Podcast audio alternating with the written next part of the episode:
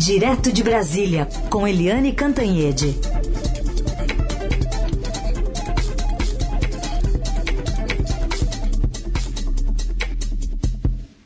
Eliane, bom dia. Bom dia, Carolina. Bom dia, ouvintes. Bom, a gente viu o presidente Bolsonaro passando os últimos anos falando quase diariamente, especialmente ali na, na porta, né, para os seus apoiadores do Palácio, sobre ter provas de fraudes eleitorais nos pleitos de 14, de 18, e tudo acabou ontem numa live e ele admitiu não ter como comprovar que as eleições foram fraudadas. É, ele disse que é, não tem como comprovar que as eleições foram fraudadas, mas que tinha indícios.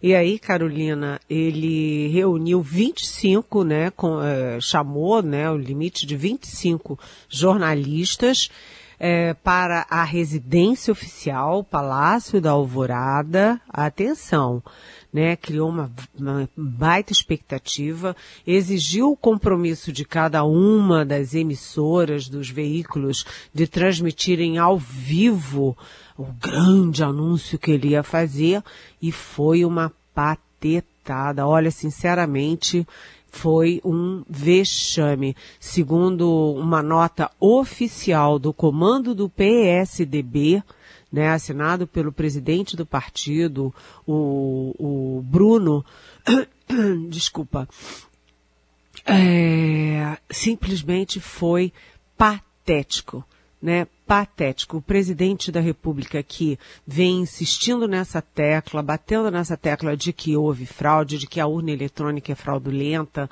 é, que ele tem como provar isso, etc. Ele fez um levantamento de tudo que as redes sociais bolsonaristas divulgam. Então é fake news em cima de fake news, coisas que já foram investigadas, já foram derrubadas porque não aconteceram.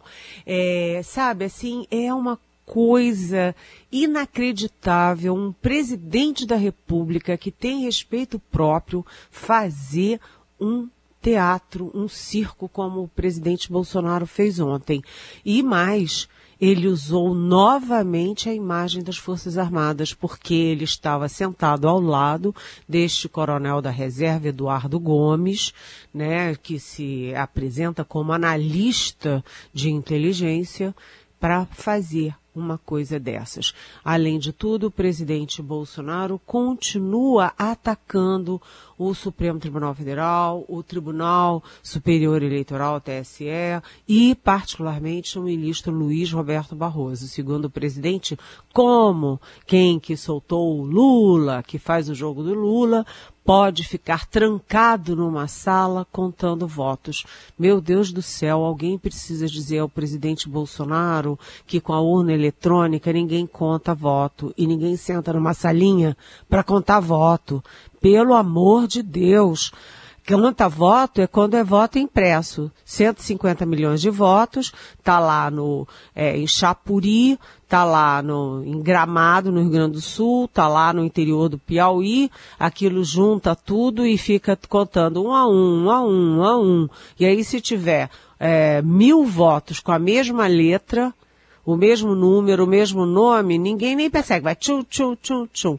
E também você pode jogar fora aqueles e botar os seus, os seus fraudados. Então, é uma coisa assim assustadora o que o presidente da República eh, do Brasil fez ontem. Assustador. O presidente vai perdendo credibilidade, vai perdendo discurso, vai comprometendo ainda mais as Forças Armadas a imagem das Forças Armadas nesse tipo de patetada e vai comprovando, né, as, é, as eleições no Brasil são muito sólidas. Se tudo que o presidente da República recolheu nesse tempo todo, com todos os instrumentos de investigação que ele tem à mão, foi isso, o presidente da República ontem comprovou o sistema eleitoral brasileiro com a urna eletrônica é extremamente sólido e a grande é, o grande testemunho disso é do próprio presidente da República. Aliás, o Roberto Barroso ontem estava num evento da Justiça Eleitoral e ele foi muito feliz ao reclamar de quem usa o ataque ao sistema para é, preparar preventivamente golpes, porque em democracias há alternância de poder. E aí ele disse, olha, o Fernando Henrique Cardoso, do PSDB, foi eleito duas vezes por esse sistema. Depois o PSDB perdeu e o Luiz Inácio Lula da Silva ganhou, a, a ex-presidente Dilma ganhou e depois eles perderam e o Bolsonaro ganhou. Isso é uma comprovação de que o sistema é, permite, porque senão quem estaria no governo nunca deixaria o opositor ganhar. Além disso, do ponto de vista objetivo, o, o, Luiz Roberto Barroso foi muito eficiente, muito didático ao dizer o seguinte, Carolina, veja bem, é, o presidente defende que a, a cédula impressa seja a auditoria, né, seja o instrumento de auditoria da urna eletrônica. Mas nunca existiu isso no mundo, do instrumento menos seguro, mais frágil, né, ser usado para auditar o sistema mais seguro, mais sólido. É, e ele falou isso, né? 150 milhões de votos que andam por aí, é, onde tem milícia, tem tráfico de drogas, tem, enfim, todo tipo de crime. E eu queria acrescentar, né? Você, uma parte disso anda de, de barco, outro anda de avião, outro anda de, de caminhão. É uma farra, né? Quem quer fraudar voto impresso é, é o é assim o, o, o, o, método mais eficaz para fraude. Enfim, é, ontem o presidente fez essa pataquada lá no, no Alvorada, mas o que ficou de seriedade mesmo foi o que disse. É, em contraponto, o presidente do TSE e ministro do Supremo, Luiz Roberto Barroso. Carolina. Para isso, a gente tem uma pergunta também é, sobre isso, né, do 20 Daniel.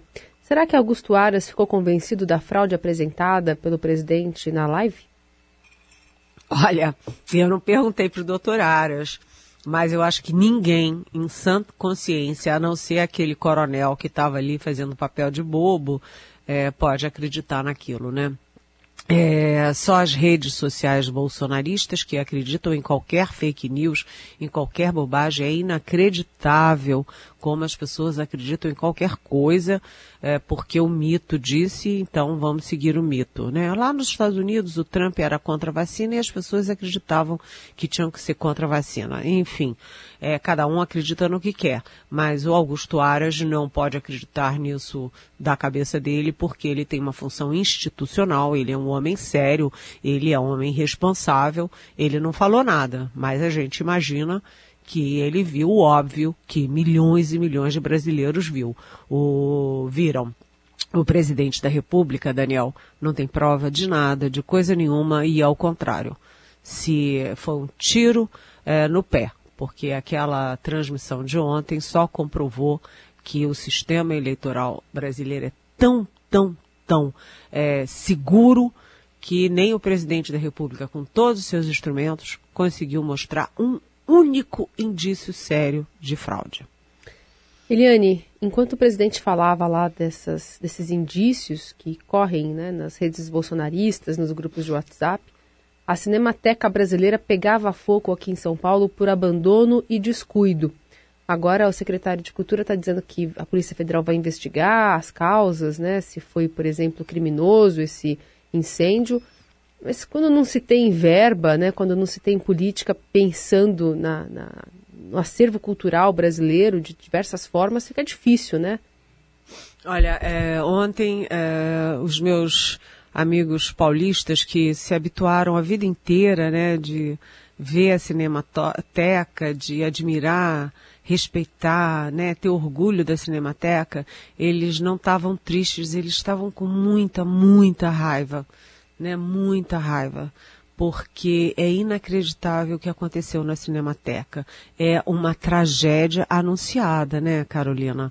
Porque o prédio da Cinemateca, que era um velho matadouro, é um prédio histórico tombado de São Paulo, ele é da Prefeitura de São Paulo. Mas o acervo né, que é o que, enfim, é, tem mais valor ali, as, os milhares e milhares de filmes de todas as épocas, filmes inclusive é, da FEB, né, da, da, da, Segunda Guerra, com a participação dos, da, do Exército Brasileiro, das, da Força Aérea Brasileira, enfim, é, os grandes cineastas do início do nosso cinema aqui no Brasil, todas as peças históricas, né, da nossa cinema, é, é, da nossa é, história cinematográfica, dos grandes nomes, dos grandes talentos, ah, com os nossos grandes atores, tudo isso, esse acervo era da responsabilidade federal. É, e é da responsabilidade federal. E isso ficava por conta da, da Fundação Roquete Pinto. O governo federal, e veja bem quem era o responsável, na época do ministro Abraham Weintraub, aquele que não sabia falar, é, falar é, civilizadamente, que não sabia escrever português, ele, além de não cuidar da educação, ele destruía as coisas que estavam bem sólidas e bem construídas. E aí ele cismou de acabar com a TV Escola. E para acabar com a TV Escola, ele rompeu o contrato com a Fundação Roquete Pinto. E de quebra, né, uh, como efeito colateral, a Roquete Pinto é que era responsável pelo acervo da Cinemateca e perdeu esse controle. Então, desde 2020, é, a Cinemateca não é cuidada, ninguém se responsabiliza, ninguém paga, não tem recurso, não tem nada. Então os funcionários pararam de receber seus salários, né? A manutenção deixou de ser feita, não tem dinheiro para pagar água, luz, telefone, coisa nenhuma, tá lá jogada as traças e uh, o Ministério Público fez uma comunicação oficial há algum tempo, há poucos dias, inclusive, dizendo, olha, há risco de incêndio, há risco de haver alguma tragédia. E, além disso, a Prefeitura de São Paulo e o governo de São Paulo eh, se uniram para tentar resgatar né, o controle da, da Cinemateca, dizendo, olha, governo federal, se você não quer, tudo bem, a gente assume essa responsabilidade, porque ah, o valor para cuidar da Cinemateca, que é um valor inestimável para o Brasil, é de 15 milhões de reais por ano.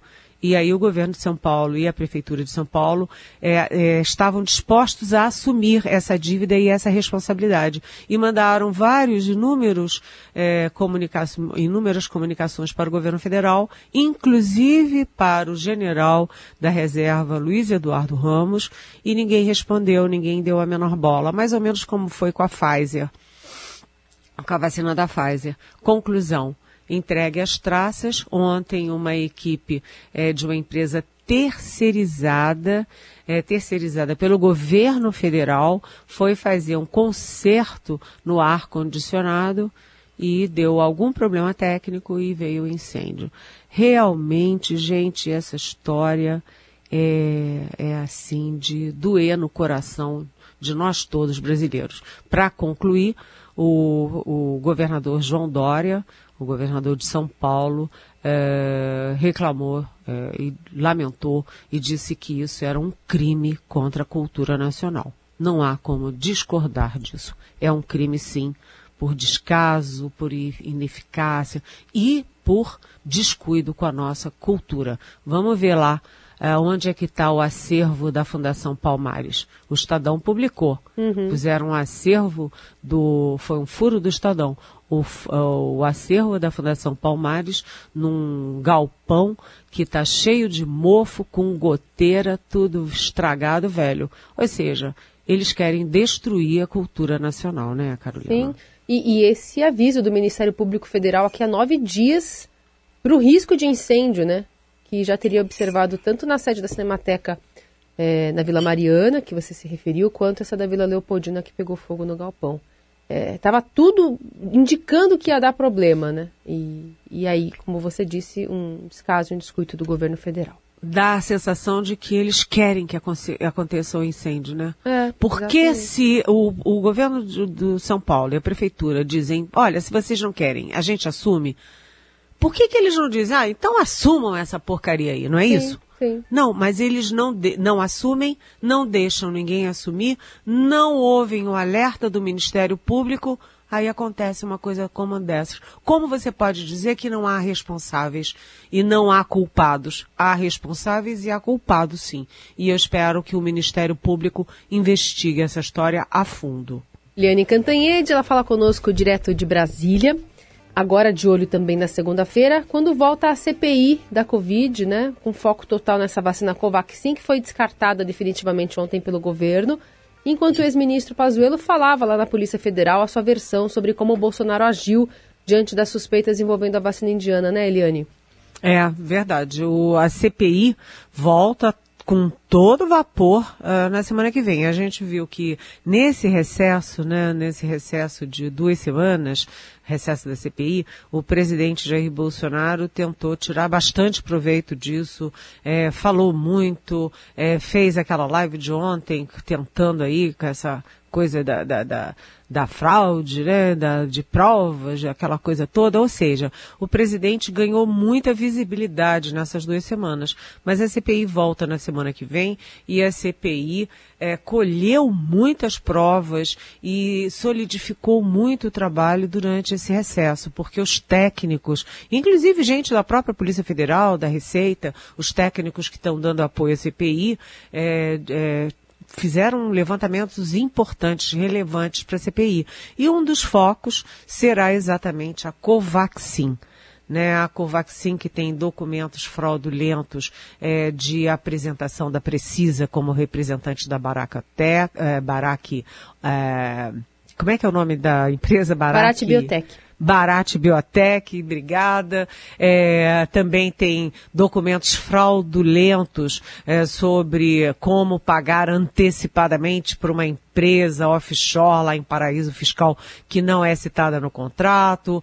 Enfim, é uma longa história e uh, a gente está vendo que o dono da Precisa, que é a empresa que fazia essa negociação, é, toda cheia de fraude, o Francisco Maximiano foi embora para a Índia, está tentando não depor, mas é, se ele não vier depor na semana que vem, ele pode ser considerado, inclusive, foragido. A situação dele se complica. E é tão, tão complexa essa história que o próprio governo federal, depois de, uh, depois de todo mundo, né, o brasileiro, todos os brasileiros saberem a CPI revelar tudo, agora o, o governo brasileiro anuncia que é o fim é, da negociação, de qualquer tipo de negociação para importação da Covaxin. Então, o governo brasileiro suspende, cancela as negociações com a Covaxin, a Anvisa cancela é, a possibilidade de importação, cancela os estudos é, de, para aprovação de uso emergencial e principalmente, obviamente, de uso é, definitivo da Covaxin. Acabou-se a Covaxin, mas o escândalo fica. O escândalo fica, continua sendo investigado pela CPI, o presidente Jair Bolsonaro é investigado pela Polícia Federal e pelo Supremo por prevaricação, porque ele foi alertado pelos irmãos Miranda e não fez nada. E ontem, como você disse, Carolina, o ex-ministro é, da Saúde, general da Ativa, Eduardo Pazuello, foi depor na uh, na Polícia Federal. E ele lá na Polícia Federal disse o seguinte, atenção, olha só, é um inquérito sobre prevaricação do presidente, que soube não fez nada, né? E ele, o Pazuello disse que o presidente de fez sim, que ele, presidente, falou para ele verbalmente, olha, Pazuello, vai lá e investiga, tem uma coisa esquisita. Aí o Pazuello verbalmente acionou o então secretário executivo do Ministério, o coronel da reserva, Elcio Franco. Olha, investiga isso aí. Aí o Elcio Franco foi lá, disse que investigou e verbalmente deu a conclusão para o Pazuello. Olha, não tem nada errado não, aquilo lá tá bacana, ora, tá, manda ficha, que tá tudo muito bem. Ou seja, Assim como o presidente Bolsonaro não tem prova eh, de que houve fraude em algum momento desses longos anos das urnas eletrônicas, o Pazuello não tem nenhuma prova de que o presidente da República não prevaricou e tomou medidas eh, para investigar as denúncias envolvendo a Covaxin. Ou seja, o Pazuello mata no peito, é, aí a versão do presidente Bolsonaro, mas ele pode se enrolar, porque ele pode ter mentido para a Polícia Federal, Carolina. A Pietra quer saber de você, Eliane, na sua percepção, o fato de o presidente Bolsonaro ter falado que não pôde coordenar a pandemia justamente no dia do depoimento do Pazuello, na PF, foi uma estratégia para se defender da denúncia de prevaricação enganando a população com a ideia de que ele não pôde agir? Olha, o presidente Bolsonaro usa essa estratégia desde sempre, né? Você viu que o presidente trabalhou contra o isolamento social, que naquele momento era a única vacina possível para salvar vidas e preservar a saúde dos brasileiros. Ele queria todo mundo aglomerado o tempo inteiro, ele próprio aglomerava, fazia ato com golpista ali, com, com os bolsonaristas, todo mundo sem máscara. O presidente trabalhou contra as máscaras, o presidente atacou as vacinas, o presidente continua sem acreditar nas vacinas. Todo mundo viu, tem uma tonelada de vídeos e áudios é, do presidente trabalhando contra todos os instrumentos para é, combater a pandemia e ele trabalhou ostensivamente a favor do coronavírus, a favor da Covid. E hum, agora o presidente tem essa estratégia e ele fica repetindo, repetindo, repetindo aquela obsessão dele de que ele não fez nada porque o Supremo Tribunal Federal não deixou. Os ministros do Supremo com quem eu falo ficam muito irritados, muito aborrecidos, porque isso é uma mentira, isso é uma fake news. Hora nenhuma o Supremo proibiu o presidente de agir. O que o Supremo disse é que o Bolsonaro não podia impedir estados e municípios de agir. Né? Hum. Então, isso é uma decisão é, tripartite, né? Estados, municípios é, e União, uhum. é, que agem em conjunto. Mas o presidente é, Bolsonaro não pode impedir que é, prefeitos e governadores tentem salvar a vida dos seus cidadãos, promovendo isolamento, exigindo máscara, essas coisas, que era o que o presidente queria. Uhum. Então, o, o Supremo reagiu com uma peça muito contundente e, e, o presidente tenta, só acredita que é bolsonarista da raiz, né? Que acredita em qualquer coisa.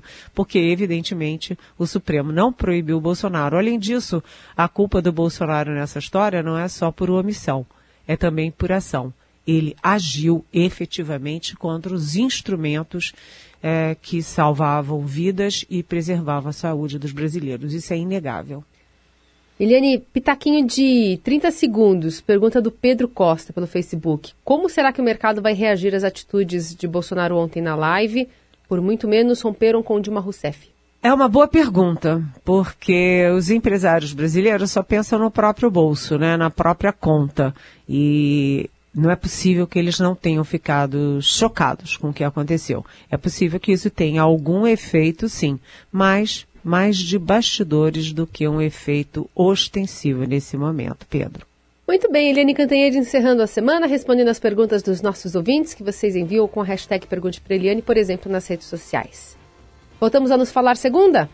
Até segunda. E vem aí a CPI de novo, hein? Preparem aí. os corações. Um beijo.